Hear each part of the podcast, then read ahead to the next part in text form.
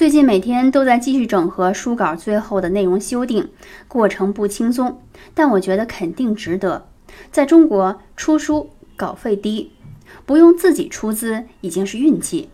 我只当有口碑的书能吸引到更多的工作机会和更多更大的挑战而已。我想把这本书出好，所以抱着尽人事、知天命的心态，每天都花很多时间对内容进行出版前的雕琢，书籍的顺序前后调整过很多次。在修改书稿的过程中，不断问自己：什么人会看这本书？打开书最希望看到什么？什么内容对他感兴趣、有触动？